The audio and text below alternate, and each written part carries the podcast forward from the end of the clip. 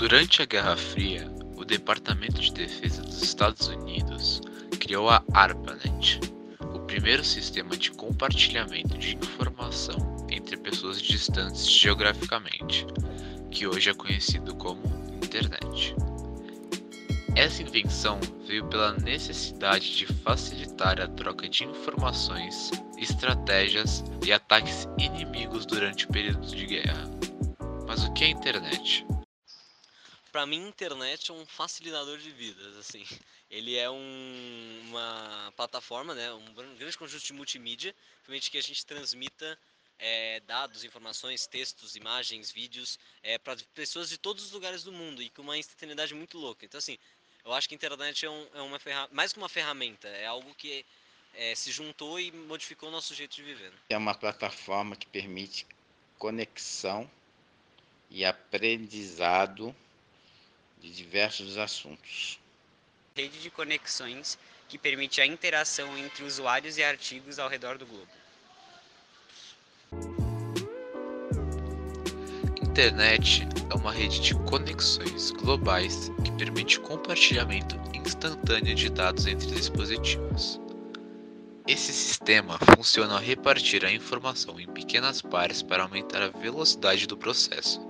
Ela envia os dados do IP do seu dispositivo para o IP do dispositivo do destinatário.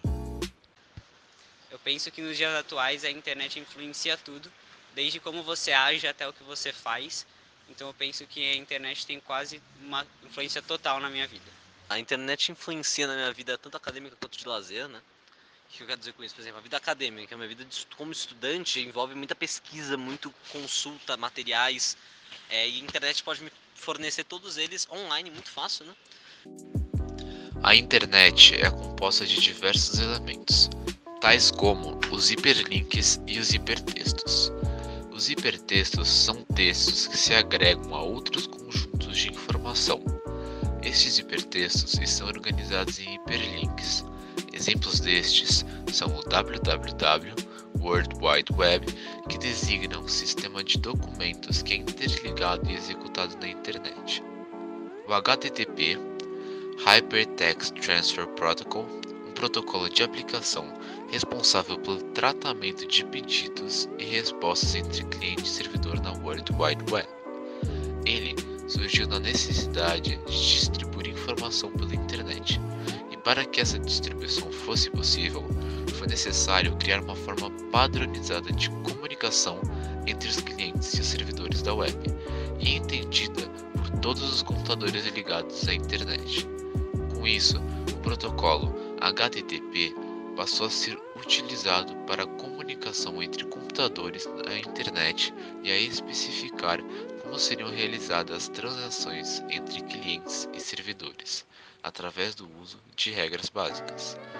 Essa complexa rede está severamente presente no nosso dia a dia. A internet precisa ser regulamentada. Hoje em dia há uma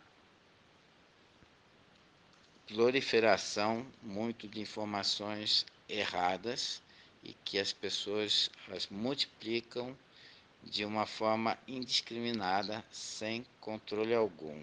Pode ser postado qualquer coisa, verídica ou não. As fake news, como o próprio nome diz, são notícias falsas, que consistem na distribuição deliberada de desinformação ou boatos via jornal impresso, televisão, rádio ou ainda online, como nas mídias sociais. O compartilhamento de informações fraudulentas tem grandes consequências, apesar de parecer inofensivo. No Brasil, em 2014, uma disseminação de uma fake news provou uma verdadeira tragédia. Na ocasião, uma mulher foi linchada até a morte por moradores da cidade de Guarujá, em São Paulo. Fabiane Maria de Jesus tinha 33 anos, era dona de casa, casada, mãe de duas crianças e foi confundida com uma suposta sequestradora de crianças, cujo retrato falado que havia sido feito dois anos antes estava circulando nas redes sociais.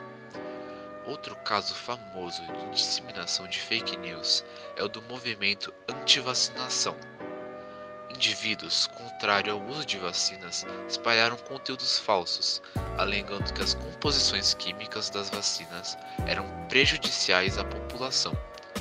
As informações afirmavam que os medicamentos contra a febre amarela, poliomielite, sarampo, microcefalia e gripe poderiam ser um risco para a saúde, provocando as respectivas doenças nas pessoas quando vacinadas.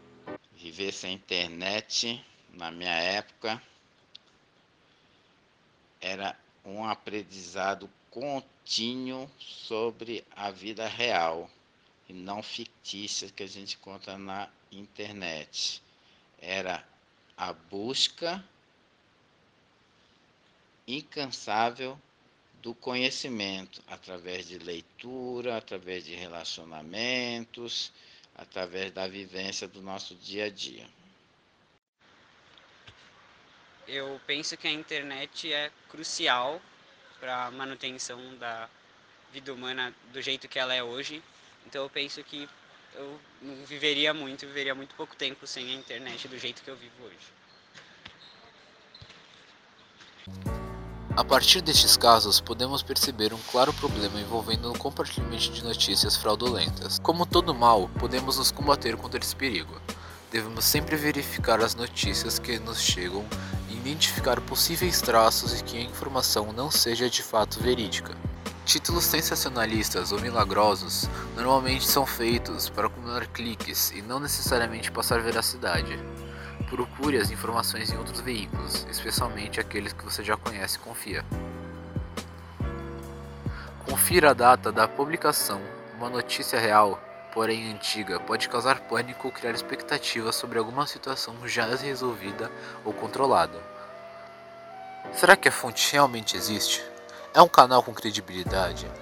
Há outras publicações duvidosas nessa, plataforma?